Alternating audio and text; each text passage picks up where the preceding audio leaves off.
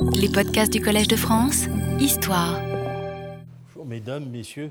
Voilà donc euh, réunis pour euh, la toute dernière étape de ce petit tour dans le rituel. Alors je me suis posé la question cette semaine euh, de savoir s'il valait mieux donner un aperçu de ce qui clôturait définitivement le sacrifice, c'est-à-dire les actes rituels adressés au feu et aux eaux, ou bien euh, à faire une récapitulation générale des quelques conclusions auxquelles euh, nous avons pu arriver pendant cette, session de cours. Alors j'espère que cela vous conviendra, mais je me suis décidé pour la conclusion, pas pour la récapitulation générale, parce qu'il me semble qu'il y a tout de même euh, beaucoup de faits qui ont émergé et qu'il serait peut-être bon de rassembler lors de cette dernière réunion. Alors je vous rappellerai d'abord euh, certains principes. Hein. Euh, nous avons commencé euh, ce cours en définissant une nouvelle perspective d'approche des textes de l'Avesta. Depuis maintenant une douzaine d'années, nous ne considérons plus que l'Avesta que nous possédons, livrée par un certain nombre de manuscrits édités par Geltner, et le débris d'une vaste littérature, le débris hasardeux d'une vaste littérature. Nous pensons au contraire euh, qu'il s'agit de deux liturgies savamment organisées et euh, organisées de façon concertée par un arrangeur. Euh, il s'agit donc d'une liturgie qui a un sens. Et adopter cette, conclusion, c'est se donner le devoir d'exhumer ce sens, ce que nous avons essayé de faire.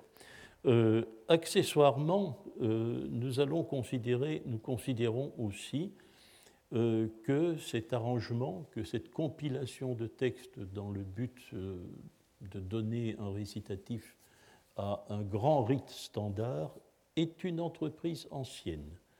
Ce n'est pas l'entreprise des temps sassanides, donc de notre millénaire. C'est une entreprise qui remonte beaucoup plus loin, certainement dans le premier millénaire avant l'ère commune, quoique je ne puisse pas euh, donner une datation beaucoup plus précise. Avec toutefois un point de repère commode, et, euh, mais approximatif, euh, c'est que cette liturgie semble correspondre à l'entreprise de d'élaboration d'un nouveau calendrier.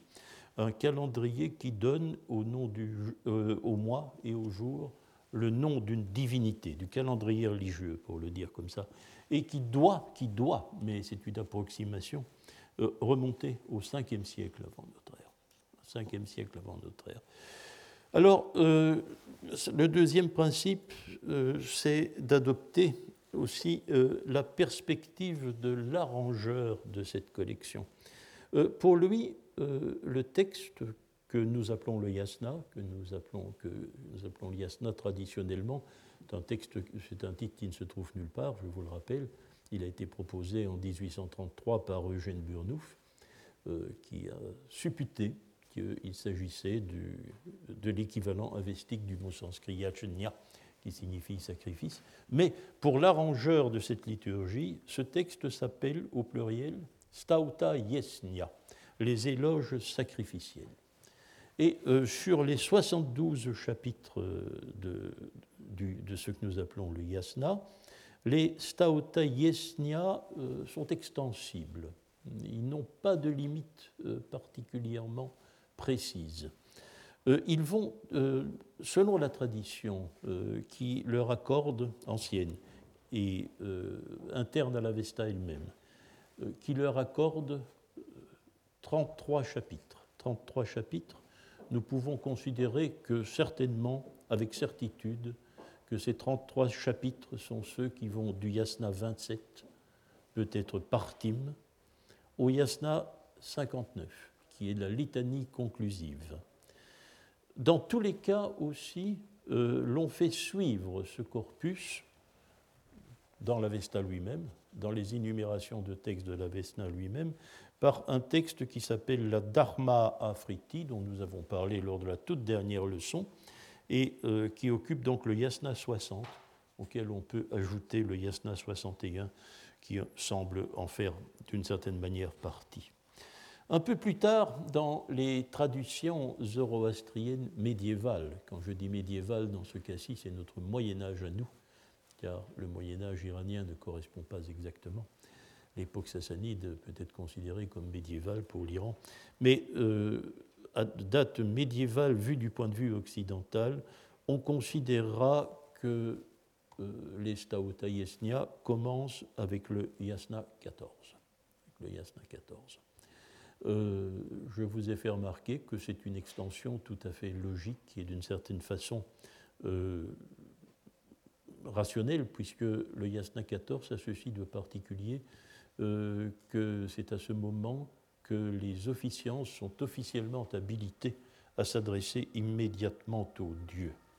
Donc, le texte du Yasna, ou celui des Stauta Yesnia, selon le compilateur, comporte un long préambule, du Yasna 1 au Yasna 27, par Tim.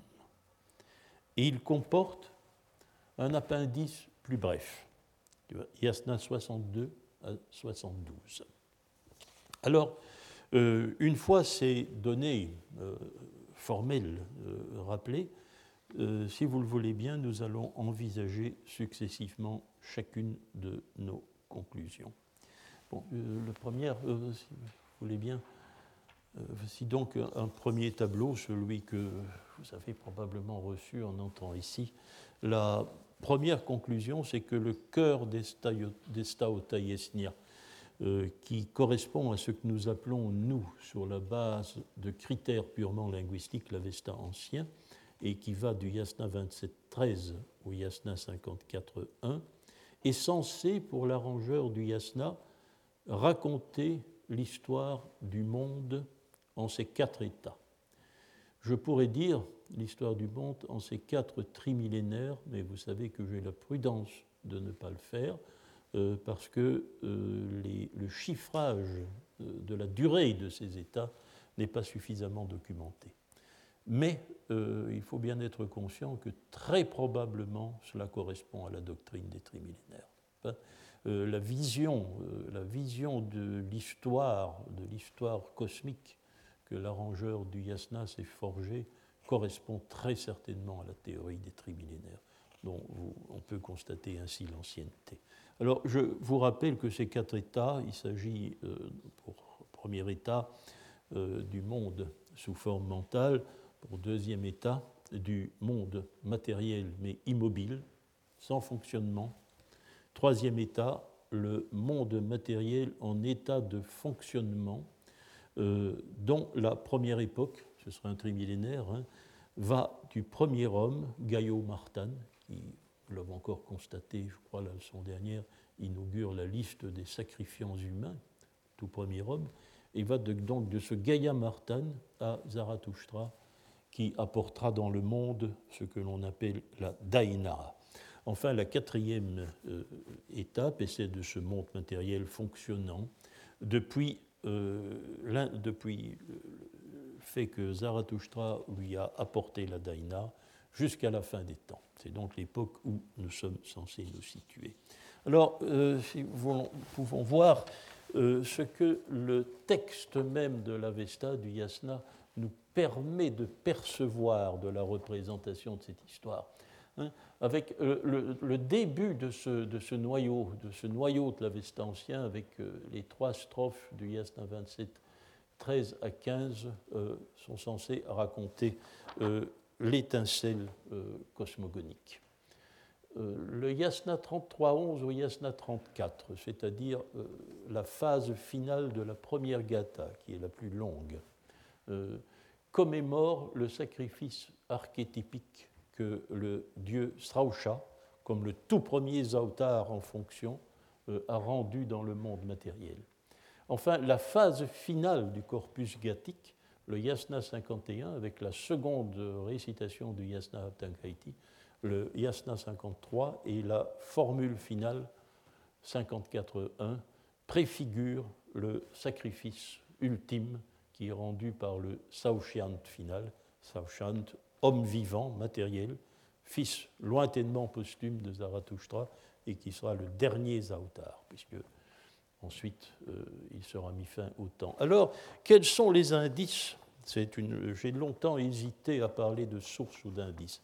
J'aimerais bien trouver une formulation, je ne l'ai pas encore trouvée, vous m'en excuserez, une formulation qui permette d'évaluer euh, d'évaluer le, degré d'explicite ou d'implicite de chacune de ces sources.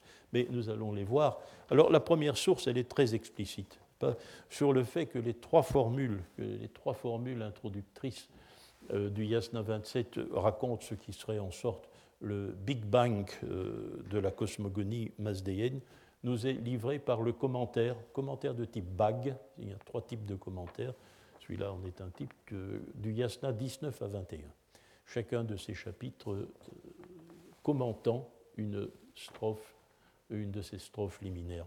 Euh, c'est un commentaire explicite, celui-là, on peut le savoir. C'est littéralement le commentaire nous dit cela. Hein. nous dit, en récitant le Yasna 27.13, euh, Ahura Mazda a fait émerger la pensée et le pouvoir. En, récitant euh, le Yasna 27.14, il a pris conscience qu'il existait, alors que le monde matériel n'existait pas, euh, qu'il existait euh, un ordre du monde, achat, hein, euh, l'agencement du monde. Et enfin, en répandant à ces deux strophes une autre pensée, répandant à ces deux strophes, qui portent le nom de Zarathustra, a officiellement déclaré sa volonté de fonder le sacrifice. Ce sont donc les quatre principes fondamentaux de la cosmogonie, la pensée, le pouvoir, l'ordre du monde et le sacrifice. Alors, euh, pour le deuxième point, Yasna 33.11 et le Yasna 34.13, euh, il s'agit d'évocation textuelle. Vous voyez, ici, c'est déjà beaucoup plus implicite, ça demande de notre part un plus grand degré, euh, plus grand degré interprétatif. Euh, l'herméneutique ici se fait beaucoup plus floue.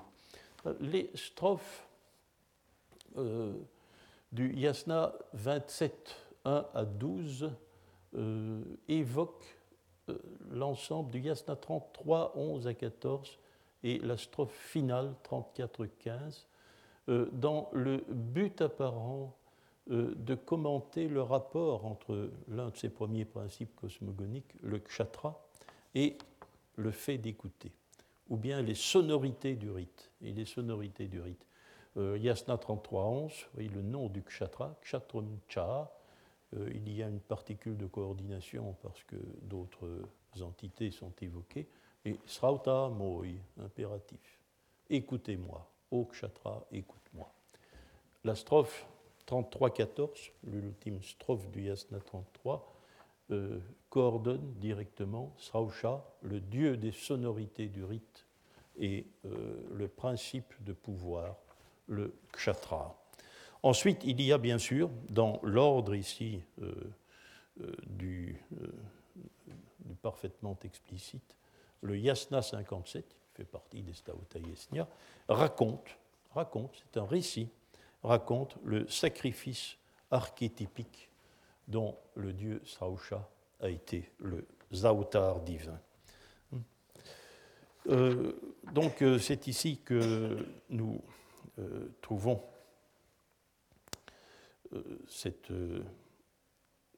que nous trouvons les, indices qui nous permettent de penser qu'il y a ici la commémoration du sacrifice archétypique.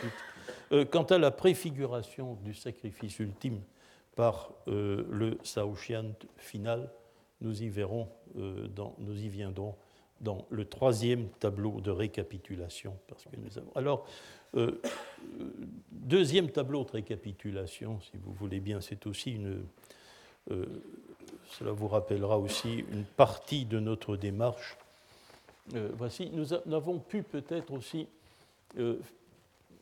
procéder à une restitution. Elle est hypothétique elle est hypothétique. Hein.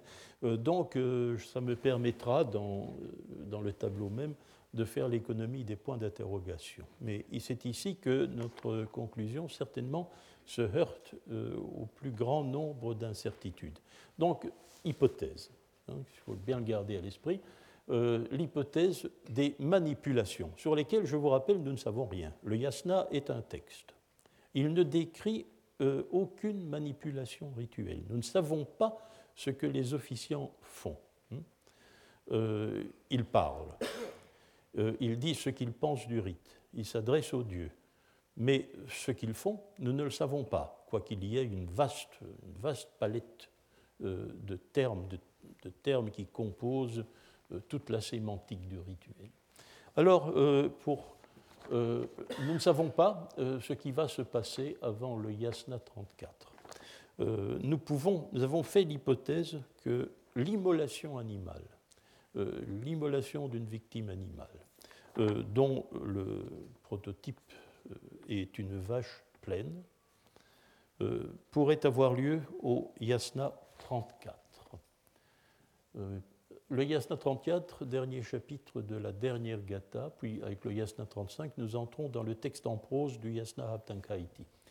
au Yasna 36, deuxième chapitre du Yasna Haptankaiti, ce serait le moment euh, de l'offrande carnée dans le feu, c'est-à-dire qu'une portion à déterminer euh, de la chair de l'animal sacrifié est déposée dans le feu afin euh, que de, s'évaporer hein, par, la combustion chez les dieux, et à titre symbolique, puisque nous savons par ailleurs, par le récit des auteurs grecs et par un texte comme le Pourzishniha, que l'offrande animale que l'on fait aux dieux est celle de l'âme et non celle de la chair. Mais le fumet des viandes, euh, la fumée de la combustion représente euh, de manière minimale cette offrande de l'âme. Euh, donc elle aurait lieu durant le Yasna 36, qui est consacré au feu rituel, comme nous le savons. Alors nous devons faire l'hypothèse que le sacrifice, comme en Inde d'ailleurs, est dupliqué. Il est dupliqué et qu'il pourrait se reproduire au Yasna 51 dans la phase finale, suivi de la seconde récitation du Yasna Haptankaiti avec à nouveau la récitation donc du Yasna 36. Ce serait le moment d'une nouvelle immolation et d'une nouvelle offrande carnée dans le feu. Alors, euh, nous, voyons bien par d'autres moments ce que nous savons, c'est que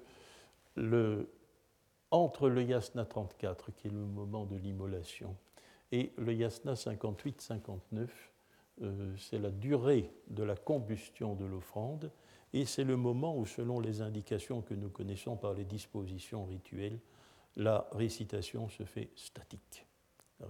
Il n'y a plus aucun geste, aucun geste des officiants. Ils récitent purement et simplement le texte les manipulations rituelles euh, qui sont dans le rite moderne extrêmement ténues. Hein. ce sont des, délier le, le, barsman, ou bon, euh, offrir du parfum dans le feu, etc. Euh, ces gestes sont suspendus. La récitation statique dure jusqu'au yasna 59 où les manipulations reprennent.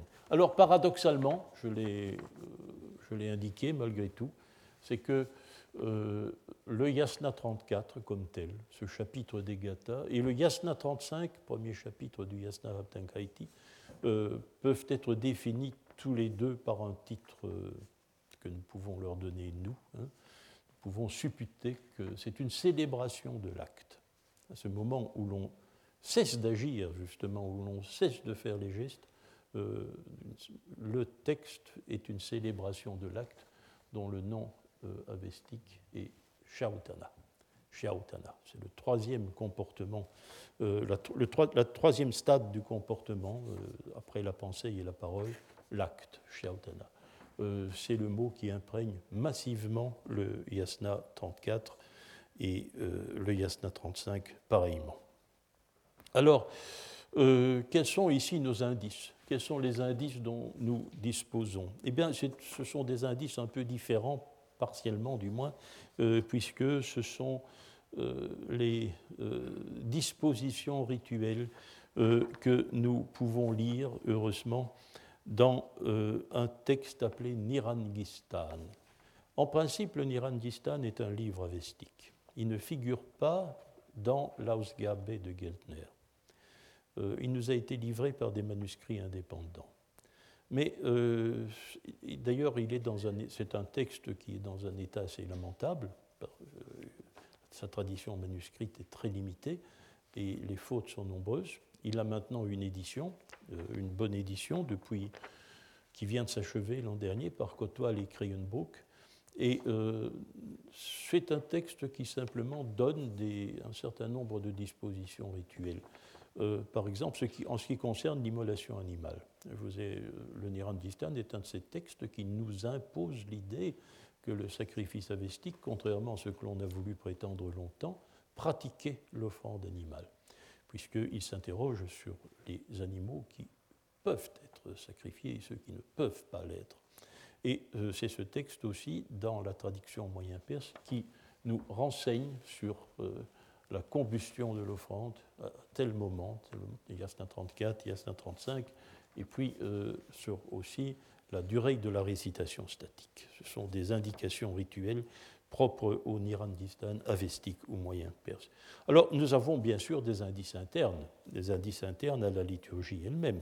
Ce sont les échos textuels que le Yasna 58, donc tout à la fin de l'opération, à l'époque de la fin de la combustion, euh, ce sont ces échos qu'il renvoie ben, au début de l'opération, c'est-à-dire au Yasna 34 et au Yasna 36. Voici un système de renvoi en écho qui est un phénomène que nous connaissons bien. Euh, autre aussi, il y a aussi quelques euh, possibilités, quelques possibilités d'identification sémantique, elles sont hypothétiques. Est-ce que toutes ces choses dont nous sommes en train de parler ne, sont pas désignées par un terme que nous pouvons identifier? Nous avons fait quelques hypothèses. Euh, le Visperet 15, qui se situe à la jointure du Yasna 34 et du, Yasna, et du Yasna du Yasna 35, euh, ce Visperet 15 nous dit que c'est le moment où l'on va accomplir les bons travaux de pâture. Je vous rappelle que le, le nom des travaux de pâture, c'est Vastria. Et ceci me permet aussi de vous rappeler ici euh, qu'une des sources de nos difficultés à traiter du problème de l'immolation animale est la pratique ici de l'euphémisme, qui pourrait être même le plus grave des euphémismes, c'est-à-dire l'euphémisme antiphrase. Hein, dire très exactement le contraire de ce que l'on fait. Hein. alors qu'il s'agit euh, de tuer l'animal, bien on fait les bons travaux de pâture euh, qu'on doit lui rendre. Euh, c'est la source de nos difficultés, mais en même temps, si nous acceptons l'idée de l'euphémisme antiphrase, nous avons ici un indice sémantique formel. Alors, les, autres identifications sémantiques, c'est le nom de l'offrande, euh, de l'offrande solide. Naturellement, l'offrande solide, ça peut pas, pas nécessairement l'offrande carnée. Ce mot de l'offrande solide, c'est le miasda. C'est le miasda. Une autre hypothèse que nous avons fait aussi, c'est que peut-être ce genre rituel que l'on appelle nemar et que nous traduisons par hommage, c'est namas en indien, l'hommage, est peut-être le terme qui désigne le fait d'offrir la viande à la divinité. C'est peut-être l'offrande carnée, namas elle-même. Euh, les indices qui nous permettraient de sont faibles. Il faudra, je vous l'ai dit, euh, les chercher patiemment dans l'Avesta ancien mais pour l'Avesta récent lui-même, nous avons tout de même une euh, petite indication, une petite suggestion qui nous vient du Yacht 10, c'est que le namas est une opération rituelle qui répand un parfum. Qui répand un parfum. Le namas, c'est quelque chose que les dieux perçoivent olfactivement. olfactivement. Euh, c'est peu, nous n'avons pas plus, mais nous avons cette indication. Voilà pour l'autre récapitulation. Troisième récapitulation que nous pouvons faire. Euh, c'est, euh, nous avons cherché à démonter le mécanisme final du sacrifice. C'est ici que je vous venais en venir, le mécanisme final, celui qui préfigure l'ultime sacrifice du sauveur, entre guillemets, hein, final, du Saotian final euh, euh, Asvat. Euh, la première, le première phase du mécanisme, c'est le déséquilibre du pouvoir, le mokshatra, au bénéfice d'Ahura Mazda. le pouvoir d'Ahura Mazda devient plus important euh, que celui de son adversaire Angra Mainyu. Ou plus exactement, pour avoir une image euh, précise de ce qui se passe, euh, c'est que le pouvoir d'Ahura Mazda sur ce qu'il a créé, lui, Ahura Mazda, et qui est bon, hein, devient complet, total.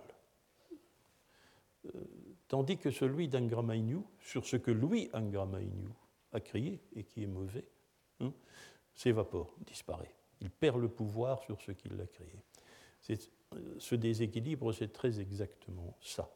Euh, en, réalité, euh, en réalité, ça correspond à quelque chose que nous pouvons bien connaître dans la représentation de ce mécanisme, n'est-ce pas? C'est que à ce moment-là, c'est la fin du mélange. C'est la fin du mélange, puisque euh, le monde en état de fonctionnement, le monde s'est mis à fonctionner lorsqu'un Gramainu a envahi la création d'Ahura Mazda et c'est le mélange avec les créations du mal qui a produit le fonctionnement du monde. Euh, si un Gramainu perd tout pouvoir sur ce qu'il a créé, le mélange s'évapore. L'état des choses redevient pur. Hein. Euh, le monde redevient exclusivement bon. Donc, euh, ce déséquilibre des pouvoirs est la première phase. la deuxième phase, c'est l'effondrement de l'obstacle, le bris de l'obstacle, Vertrakna. Donc, euh, ce qui s'opposait à un monde parfaitement bon et immortel euh, disparaît. Troisième phase, euh, cette disparition de l'obstacle permet à l'officiant du sacrifice de gagner le prix. Gagner le prix. Mishdem-han. Mishda, c'est le, prix, le salaire, et han, c'est la conquête, hein, le verbe qui signifie conquérir, comme je voulais euh, comme nous l'avons expliqué la fois dernière. Or, euh, la quatrième, quatrième phase, si vous voulez, c'est jouir pleinement de la nature du prix. Et cela, c'est clairement la résurrection des corps, la résurrection de la part mortelle de, la personne humaine, sur son corps, son corps matériel, et l'immortalité. ces deux termes euh, oui, je vais y venir. Alors, quels sont euh, les indices textuels dont nous disposons pour euh, conclure que le mécanisme final va ressembler à ça? Eh bien, pour la première phase, le déséquilibre des pouvoirs, c'est la Dharma Afriti, c'est à la fin. C'est vraiment notre ultime, ce texte tampon entre l'Estaotayesnia et la phase ultime du l'appendice du sacrifice qui nous l'apprend. Bah, le yasna 60, euh, 60 est ce qu'on appelle une afriti, une propitiation, c'est-à-dire une formulation de souhait. Et le souhait que le chantre fait ici, ce n'est plus un souhait qui s'adresse à des hommes, c'est un souhait qui s'adresse au Dieu lui-même. Et ce souhait, c'est Mazda euh, ait le contrôle absolu sur ce qu'il a créé et euh, que Angra Mainyu perde le sien. Alors, que euh, cette propitiation signifie bien cela, euh, renvoie à la disparition, au déséquilibre final des, euh, pouvoirs est confirmé de manière explicite par un commentaire, c'est un commentaire d'un autre type, commentaire Varshtmansar, que nous a assez miraculeusement préservé un petit manuscrit de Copenhague et qui a été édité dans le courant du XIXe siècle par Westergaard, et que pour cela nous appelons le fragment Westergaard 4, et qui est un texte absolument explicite à cet égard.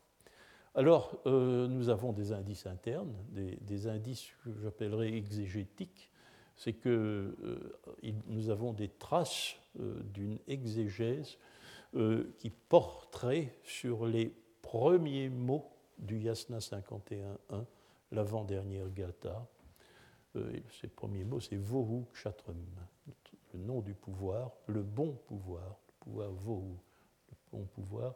Et les derniers mots du Yasna 53, l'ultime et dernière Gata, Kshatron Varyo, le meilleur pouvoir. Donc premier, des premiers mots de, l'avant-dernière Gata euh, au dernier de la dernière, l'on passe du bon au meilleur. Rien ne peut mieux exprimer le déséquilibre des pouvoirs que cette évolution euh, de l'état neutre à l'état comparatif, ce qui est assez, euh, euh, intéressant. Et alors, deux passages du secteur final, secteur final des Yesnia, euh, semblent bien se préoccuper de, cette idée qui serait apparente dans, ce passage. C'est le Yasna 52.1, souvenez-vous-en. Et puis, finalement, le Yasna 59.30, qui lui aussi est fondé sur, cette, sur ce passage du, neutre au comparatif. Alors, le deuxième phase, le brique l'obstacle, c'est un peu plus compliqué. Euh, d'une part, nous ne pouvons pas en douter. Nous ne pouvons pas en douter parce que euh, euh, le vice-perret 21 nous le, dit, nous le dit de manière absolument plate, hein, explicite. Il nous dit voilà, entre l'avant-dernière gata et la dernière gata, c'est le moment du Vertrakna. C'est le Vertrakna qui a lieu entre ces deux phases textuelles. Alors, nous repérons certaines choses aussi dans le texte ici de la Dharma Afriti, euh, dans Yasna, euh, non, excusez-moi, euh, dans la litanie finale, le Yasna 59-28, c'est donc avant la Dharma Afriti, où le texte assimile comme un tout le caractère Vertrajan, le caractère Vertrajan du dieu Srausha, le dieu du sacrifice archétypique, le Zautar du sacrifice archétypique, le Saoshyant final, qui porte lui aussi cette presque dans son nom cette caractéristique de Vertrajan, et le Saoshyant en exercice, celui qui rend le sacrifice dans le présent. Ça, c'est le Yasna 59.8. Euh, nous, euh, trouvons donc, euh, nous savons aussi, par le Yasna 59, que ce moment sacrificiel, celui où l'obstacle disparaît, a produit une allégorie divine, une allégorie divine qui est le dieu Vertrakna. donc c'est l'abstraction, Brick l'obstacle est devenu une divinité. Ce qui pose des problèmes, mais j'en dirai peut-être un mot si à la fin de... Euh, nous avons encore le temps à la fin de ce cours, mais sinon nous aurons bien l'occasion un jour ou l'autre d'y revenir. Alors, euh, euh, oui, euh, le problème que pose euh, c'est le problème exégétique devant lequel nous nous trouvons ici. Donc nous avons un rapport tout à fait explicite, le Visperet 21. nous avons des litalies terminales qui semblent bien, n'est-ce pas, reproduire cette, cette idée. Je crois que nous ne pouvons guère en douter. Mais ce qui ici euh, est problématique, c'est la base exégétique dans le texte de l'Avesta ancien. À partir de quel texte de l'Avesta ancien est-ce que les docteurs pas, qui ont spéculé sur ces textes, où sont-ils allés chercher cette idée de briser l'obstacle? Naturellement, ils possédaient des textes que nous ne possédons plus. Oui. Ce qui, d'une certaine façon, nous embarrasse notre réflexion. Cela, nous pouvons le, poser comme tel. Mais pour ce qui est des textes que nous possédons, et qui sont, il ne faut pas l'oublier, les textes qui se sont résolus finalement eux-mêmes à utiliser, et à ne plus utiliser que ceux-là, hein, eh bien dans ces textes, le caractère Vertrajan euh, n'apparaît qu'une seule et malheureuse fois, et ce n'est pas dans un secteur critique Yasna 33-14 ou Yasna 51-53 de l'Avesta ancien. Au contraire, c'est dans le secteur central. C'est une strophe du Yasna 44, c'est dans la strophe 44, 44 16, mais qui présente la particularité euh, d'attribuer cette qualité, très probablement, parce que nous ne pouvons pas en être aussi sûrs que euh, à à l'abstraction Sausha, l'effort que l'on fait pour entendre. Ça semble être la base exégétique, mais voyez, elle est faible, il y a une seule attestation, et elle ne se situe pas dans le secteur critique euh, du texte. Donc euh, euh, c'est peut-être la petite difficulté sur laquelle je voulais, dans ce cas-ci, attirer votre attention. Alors, le, gagner le prix le, fait de gagner, comme on gagne euh, le prix d'une course de cheval, car c'est cela métaphoriquement, n'est-ce pas?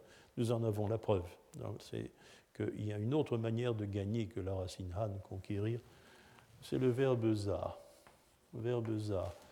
Euh, sémantiquement, c'est très intéressant. Je fais une petite. Euh, ne récapitule plus ici, je fais une petite, petite parenthèse, mais elle est très intéressante parce que nous voyons aussi comment fonctionne un peu la sémantique, la sémantique même du rituel. C'est indo-iranien, ce n'est pas une réalité seulement, euh, euh, seulement avestique.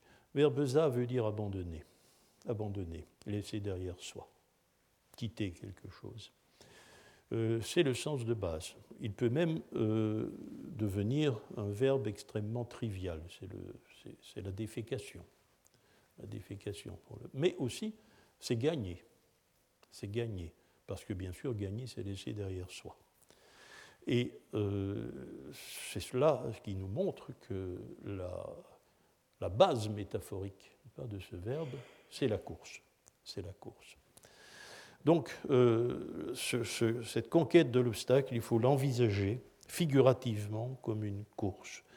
Euh, quelles sont ici nos, nos, indications? Eh bien, c'est la présence massive de ce terme mijda, euh, une fois avec le verbe han dans le secteur final, mais alors vraiment tout à la fin euh, de la récitation gattique. Yasna 53.7. Ce mishda sera pour vous. At ve mishdem anghat. Et puis tout à la fin du corpus, la formule conclusive du Yasna 54.1, la daina euh, fera la conquête, anat, du prix du prix précieux, du prix de choix, Vairim. Et euh, les textes ultérieurs se référeront à ces passages deux fois, le Yasna 55.2, disant, euh, qui nous dit que le corpus gathique fournit un mijda important, et enfin le Yasna 59.30, qui nous dit que Zautar a fait la conquête de ce mijda cette euh, expression, le Sautar a conquis le Mijda, euh, cela un peu conceptuellement, ce n'est pas du tout la même chose, n'est-ce pas, de, la fonction des, exhortations, des exclamations du sacrifice védique qui nous disent voilà, Hota Aradi. Le Hotar a réussi son coup. Il a réussi. Il est arrivé au but du sacrifice. Le sacrifice est réussi. Euh, le Zautar a gagné le Mijda, c'est cela que cela signifie aussi. Exact, ça correspond conceptuellement. Donc euh, ça, 59-30. Et alors là, ici, euh, c'est une petite nouveauté, mais je voudrais. nous n'en pas, nous n'avons fait qu'une allusion rapide, si je me souviens bien à cela. Y a-t-il un rapport Y a-t-il un rapport entre cette phase finale, c'est-à-dire le Mijda d'une part en trois, et d'autre part la nature du prix, Hein, la santé et l'immortalité, qui, qui et Amurtat, euh, qui selon le Yasna 58, 58.7 euh, sont la euh, récompense finale, sont la nature du prix en quelque sorte, santé, dit-on, santé et immortalité. Je proposerais mieux peut-être, bon, ben ça bien sûr c'est l'immortalité, c'est le but final, c'est le nec plus ultra de ce que l'on peut gagner, ça va de soi, c'est absolu. Vorvatat, euh, je me demande si ce n'est pas. Euh, littéralement, euh, c'est la santé, oui, mais pas n'importe quelle santé, c'est le fait d'être complet. Vous n'avez perdu aucun membre, aucun organe. C'est le caractère complet du corps. N'oubliez pas que la résurrection vient d'avoir lieu. Est-ce que ce n'est pas une référence au retour à l'état complet, c'est-à-dire à, l'état composé de corps et de pensée hein? Peut-être que ça fait allusion à cela. C'est le retour à, l'ambivalence humaine, hein, l'homme qui est fait de mentalité, de manarchia, il est mental, et qui est fait d'autre part d'os, comme dit, pour reprendre les termes avestiques eux-mêmes. Oui, mais le, fait d'être complet, cette personne complète, pas celle qui présente les deux, les deux aspects à nouveau. Mais c'est donc euh, quel serait le rapport avec euh, ce prix et la nature du prix euh, du terme hachi Vous savez que c'est une zone d'ombre. Je vous ai dit, nous ne voyons pas bien pourquoi hachi, pourquoi hachi prend cette importance à ce moment-là du, yasna, puisqu'on lui consacre spécifiquement à elle le yasna, le yasna 52. Elle est présente, c'est tout ce que nous pouvons dire. Elle est présente dans le secteur textuel. autour du Mijda, d'une certaine façon. Hein. à la fin, l'avant-dernière strophe du Yasna 51, donc avant le, tout juste avant le Brit, l'obstacle, tout juste avant. Je demande, Yasa, la bonne Hachi. Je demande, euh, je demande le bonheur, hein, pour traduire de manière significative et un peu au mépris des nuances. Et puis, finalement, hein, finalement, tout de suite après, c'est les qui suivent, le tout dernier de Yasna 54.1, à nouveau avec ce verbe je demande, je demande Hachim, Hachim qui dispense une forme de puissance qui est liche, donc euh, dispensatrice de liche, pour, euh, pour donner une traduction au mot ishian. Alors, euh, on peut, il y a quelque chose, mais que nous ne pouvons pas. L'état documentaire de nos textes ne nous permet pas d'être très précis pour le définir. Il est évident qu'il y a un rapport que nous percevons, sans pouvoir bien le définir, entre le terme Mishda et le terme Hachi. Ce n'est pas un hasard si toute la tradition, la tradition scolaire sur l'Avesta, euh, parfois au mépris des nuances, mais il fallait analyser peut-être euh, bon, dans, le stade, je vais dire, élémentaire de la compréhension des textes, dans les premiers défrichements, les deux termes ont été ressentis comme synonymes et signifiant la récompense. Nous avons essayé d'être un peu plus précis en voyant quel est le mécanisme. Mais euh, bon, ce n'est pas un hasard et c'est assez normal. Le Mijda et la Chi ont quelque chose de synonymique.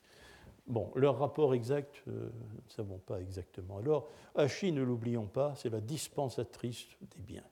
C'est la déesse qui, en renvoie, en quelque sorte, c'est l'aller-retour. Hein, l'on envoie chez les dieux les offrandes, mais en retour, n'est-ce pas, le char d'Achi, chargé de bienfaits, tellement chargé qu'il laisse de profondes ornières, souvenez-vous des textes, euh, vient vers l'ère sacrificielle euh, distribuer les bienfaits des dieux. Et on pourrait peut-être euh, percevoir parmi ces bienfaits le caractère complet du corps et son immortalité finale. C'est peut-être quelque chose qui, bon, c'est une hypothèse simplement, mais ici encore, euh, soyez restés bien conscients que tout ceci euh, est tout à, fait, euh, tout à fait hypothétique. Voilà pour la phase finale du sacrifice. Nous pourrions faire une quatrième récapitulation, parce que c'est aussi une, un, un, processus que nous avons tenté d'éclaircir. Ce sont les opérations de sortie du sacrifice. Elles nous ont fait attendre longtemps pour être complète. On a perçu la première très vite, parce que suit immédiatement le Yasna 54. Euh, c'est euh, au Yasna 55.1 le retour des officiants à la condition matérielle, car entre le Yasna 11.10 et le Yasna 11.18, donc en quelques strophes, euh, cela c'est un cours d'une autre année, il y a deux ans je pense, euh, les officiants euh, avaient procédé à leur auto-mutilation, à leur auto-immolation symbolique, hein, en donnant leur corps à Hauma, en le buvant, c'est donner son corps au dieu, et en offrant aux dieux leurs âmes mortelles. Ils s'étaient donc euh, auto-immolés et s'étaient mis en situation de cadavre, hein, puisqu'ils sont réduits à leurs âmes, immortelles. Eh bien, le Yasna 55.1 en faisant le catalogue bah, justement du caractère complet de la personne humaine, avec tous, ses, aspects, aussi bien les matériels que les immatériels mortels et les immatériels immortels, c'est on appelait les passages psychologiques de l'Avesta, on voit apparaître un homme complet. Hein. Euh, les officiants reprennent pied dans le monde de la matière. Euh, au Yasna 36, comme l'avait bien vu Narten, euh, euh, le, sens profond du yasna 36 aptahatique, euh, donc préliminaire au sacrifice aptahatique, euh, correspond à ce que Narten a reconnu comme la transubstantiation du feu. C'est-à-dire que le feu sacrificiel, vu d'un point de vue strictement vieillavestique, que le feu n'est probablement pas permanent, le feu a été allumé, c'est un feu banal, allumé de main d'homme, Et les prières qu'on lui adresse à ce moment-là, la demande que l'on lui fait, elle porte un nom, c'est le Ya, une demande spécifique que l'on adresse au feu et qui est la plus grande demande, dit le texte, euh, le plus grand Ya, ben, c'est de devenir la forme visible d'Ahura Mazda. Donc euh, le feu cesse d'être le feu banal pour devenir, pour devenir la présence même des dieux au sacrifice. Le processus peut être défini comme transsubstantiation. Or, le Yasna 58, euh, où l'on voit tous les dieux finalement se résorber dans le feu, hein, euh, procède ben, au retour à la nature banale et triviale des choses, hein, c'est-à-dire euh, procède à la détranssubstantiation du feu. C'est le Yasna 58. N'oubliez pas que c'est le moment stratégique du point de vue de l'immolation et de l'offrande carnée. C'est le moment où l'offrande achève sa combustion et où l'odeur probablement ne devient plus perceptible et où donc euh, ce moment sacrificiel qui porte peut-être le nom de Neumar s'achève. Alors, euh, j'ai mis Visperet 3, oui, il est inséré entre le Yasna 11, 9 et 10. Euh, c'est l'investiture tout simplement des officiants, on leur, offre leur charge sacrificielle. on peut considérer que, la fonction sacrificielle des officiants s'achève avec le Yasna 59-30, donc avec ce qui est pratiquement euh, la dernière strophe euh, de la litanie de clôture, où euh, les officiants procèdent au transfert du Mijda. Transfert du Mijda, c'est ce Mijda que le Sautar a conquis pour lui-même, il le propose au commanditaire. Donc le commanditaire du sacrifice euh, qui a versé pour cela le salaire, qui porte d'ailleurs lui aussi le nom de Mijda, hein, qui a donc payé euh, d'un autre type de salaire, euh, les officiants récoltent le bénéfice du sacrifice, le commanditaire, mais aussi bien sûr l'entité sociale qu'il représente. voici, donc cela c'est c'est le système des rapports qui euh, conduisent aux opérations de sortie euh, du sacrifice. Avant d'en venir euh, au cinquième et dernier tableau, je voudrais faire quelques petites remarques qui tiennent plutôt de la perspective que du bilan. Euh, le fait d'avoir envisagé les textes comme un continuum pourvu de sens, ce que l'on n'a pas fait, ce qu'on ne fait que depuis 12 ans avec la Vesta, euh, nous a permis de jeter une lumière crue euh, sur le sens technique de certaines notions. Ce n'est pas leur seul sens, parce que c'est le sens technique que ces notions présentent pour les commentateurs, les théologiens euh, qui ont euh, assemblé la liturgie du yasna. Mais tout de même, euh, nous percevons assez bien, assez clairement, ce qu'ils comprennent sous les mots, avec les mots kshatra. De quel pouvoir s'agit-il? C'est du pouvoir du Créateur sur sa création, hein, de pouvoir y faire sa volonté nous percevons bien ce qu'est un Saushyant. Euh, c'est quelqu'un qui assure à la communauté humaine un certain bénéfice par la pratique du sacrifice. Et la personnalité du Saushyant, c'est celle euh, que l'officiant assume une fois qu'il a prononcé le Fravarane. Nous en avons parlé. Nous voyons assez bien quel type de récompense est le Mijda. Nous voyons fort bien son origine métaphorique euh, dans la course et nous voyons bien aussi qu'il s'agit de la récompense finale qui clôture le sacrifice. Nous voyons aussi euh, assez bien ce qu'est Vertrakna. Il ne faut pas chercher des choses très générales dans le Vertrakna. Euh, le dieu Vertrakna, c'est le moment décisif du sacrifice. C'est celui où la victoire devient possible. Euh, il y a par contre des notions qui entrent dans un certain brouillard nous aurons à ce point de vue-là encore un peu de pain sur la planche avec elle. Par exemple, je vous avoue que depuis trois ans que j'essaye avec vous euh, de débrouiller le, sens de la liturgie du yasna, euh, la notion de daina s'est un peu embrouillée dans ma tête. Et il me semble que cette notion, Certainement s'agit-il d'une âme immortelle, mais comment l'acquiert-on? Quelle est sa fonction exacte dans le processus sacrificiel Il me semble qu'il y aurait là des choses euh, qui devraient être examinées. Donc, comme toujours, lorsque un progrès ne va jamais sans une sorte de déprogrès, si je peux utiliser ce mot, n'est-ce pas, et une sorte de remise en cause de certaines de nos impressions de, de connaissance.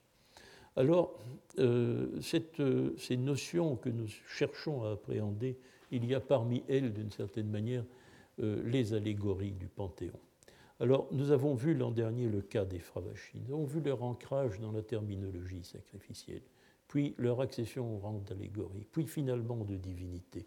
Il en va de même de Srausha, les sonorités du rite qui deviennent qui devient une sorte de gardien de l'univers. La déesse Hachi se départ en char pour, apporter chez les dieux les offrandes des hommes et revenir avec les bienfaits des dieux pour les offrir aux hommes. Euh, il en va de même. Ce sont des euh, abstractions sacrificielles qui deviennent allégoriques et qui finalement deviennent des divinités, lesquelles divinités s'entourent à ce moment de quelque chose qui n'a plus rien d'abstrait, mais qui devient au contraire extrêmement discursif et extrêmement narratif. Alors le cas de Vertrakna, ce sera autre chose, parce que Vertrakna a un passé. Hein. le dieu Vertrahan, du côté védique, c'est Indra. Et l'obstacle, pas, ce n'est pas un obstacle abstrait qu'il faut briser pour arriver à l'immortalité. Euh, c'est un exploit, euh, cet obstacle est au contraire cosmogonique, il n'est pas à la fin des temps, il est au début. Et c'est quelque chose de très matériel, c'est un dragon, c'est un serpent. Et puis alors il y aura des dieux fossiles, comme Apam Napat, le petit-fils des eaux, euh, ou d'ailleurs son cas pose peut-être un, un peu moins de problèmes de façon générale, dans le détail oui, parce qu'au fond, on sent très bien que dans l'Avesta, c'est un Dieu dont on n'a plus l'emploi. C'est en ce sens que je, déclare, que, je, que le déclare Dieu fossile. Alors, euh, si vous voulez bien, nous allons maintenant venir au cinquième et dernier tableau récapitulatif. Il n'est peut-être pas tellement récapitulatif, mais c'est une conclusion générale que l'on pourrait, pourrait, apporter ici. Euh, c'est qu'il euh, y a deux ans, lors de mon séminaire, Xavier Tremblay, dont le nom figure entre parenthèses ici, euh, avait attiré notre attention sur le fait que, quoi qu'il s'agisse de deux entreprises secondaires et indépendantes, le yasna avestique et le sacrifice brahmanique présentaient malgré tout une structure commune. Ce qui est étonnant, n'est-ce pas, car euh, les deux entreprises sont secondaires. Euh, nous avons des textes avestiques, les textes vieilles avestiques, dont nous ne connaissons pas bien l'antique usage rituel, et que nous ne percevons qu'à l'intérieur d'un nouvel assemblage rituel, d'un nouvel usage rituel des vieux textes. Euh, les Gata ou l'Yasna Aptankaiti sont des textes récupérés. C'est de la récupération et du recyclage à l'intérieur d'un autre rite. Il en va de même du côté indien. Dans le rite brahmanique, les hymnes du Rig Veda sont réutilisés de la même manière. Et nous ne savons pas plus l'utilisation originale qui était faite des hymnes du Rig Veda euh, que nous ne connaissons l'usage primitif euh, des gathas avestiques. Mais néanmoins, dans ces formations nouvelles, ces réutilisations des anciens rites, il reste quelque chose de commun, une structure nous avons les préliminaires. Les préliminaires, si vous voulez, euh, dans, le petit dessin que j'ai hasardé ici, le Yasna 27 serait ici. Hein. Donc, euh, le préliminaire est dominé comme manipulation par le pressurage de Hauma ou de Soma. Euh, le Soma en Inde, le Hauma, c'est le même mot hein, en Iran. Ensuite, si l'on pense qu'ici nous avons le Yasna 59-60, nous avons le cœur d'Estaota Yesnia, où euh, la manipulation centrale, c'est l'acmé du rite, ben, c'est l'immolation animale. L'immolation animale. Alors, euh, petite spécificité, mais c'est un détail du côté avestique. Hein, ici, il y a un petit secteur qui serait celui de la Dharma Afriti, c'est-à-dire la bénédiction finale, la propitiation finale des hommes et des dieux. Ben, après cela, nous avons un appendice, Yasna 62 et Yasna 72, qui consiste à non. Euh, pratiquement nous ne le savons pas non plus, mais à apporter certains gestes rituels euh, destinés euh, au feu et aux eaux. Euh, cela, nous n'avons pas eu l'occasion, n'avons pas eu le temps lors de cette série de cours de l'envisager. Nous, nous, y reviendrons peut-être pas dans la perspective immédiatement du rite, mais nous y ferons allusion parce qu'il y a là un problème qui, je n'ai pas voulu l'aborder en une seule heure parce que euh, ça pose un problème qui est nouveau aussi dans la philologie avestique, c'est le problème euh, du, euh, du, culte des eaux dans le masdéisme le plus ancien. comment faut-il se, se, représenter pour l'époque avestique le culte des eaux? Ça nous, C'est un problème trop vaste pour être éliminé en une probablement même en deux leçons. Alors vous m'excuserez d'en avoir fait l'économie pendant cette série de cours il est un peu tôt, mais je m'arrête ici parce que euh, c'est la dernière leçon. Alors, si vous avez une leçon, je sais qu'il n'est pas traditionnel dans les leçons du collège de demander après chaque leçon s'il y a des questions, mais aujourd'hui, la dernière leçon, je vous en prie si vous avez quelque chose à me demander. Merci.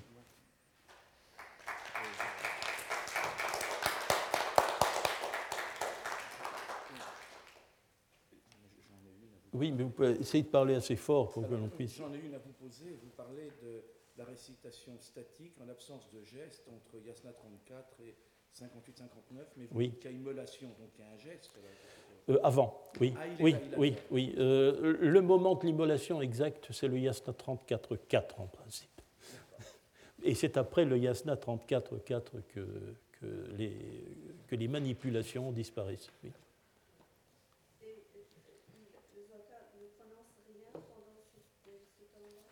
Ah, est-ce que l'immolation a lieu sur l'air sacrificiel? En Inde, non. C'est hors de, de l'air sacrificiel.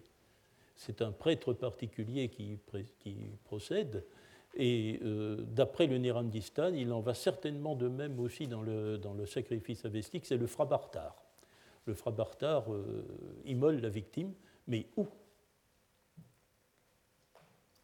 Il est possible que le meurtre de l'animal soit considéré, soit considéré, comme une souillure de l'air sacrificiel.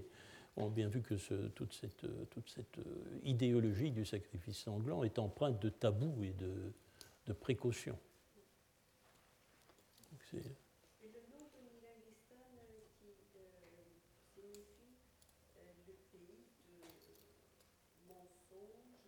Nirangistan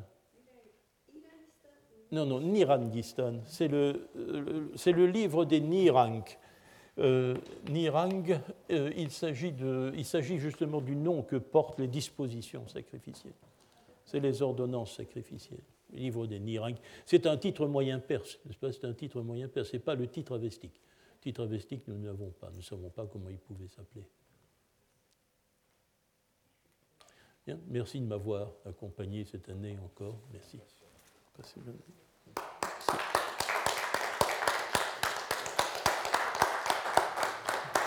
Retrouvez tous les podcasts du Collège de France sur www.collège-de-france.fr.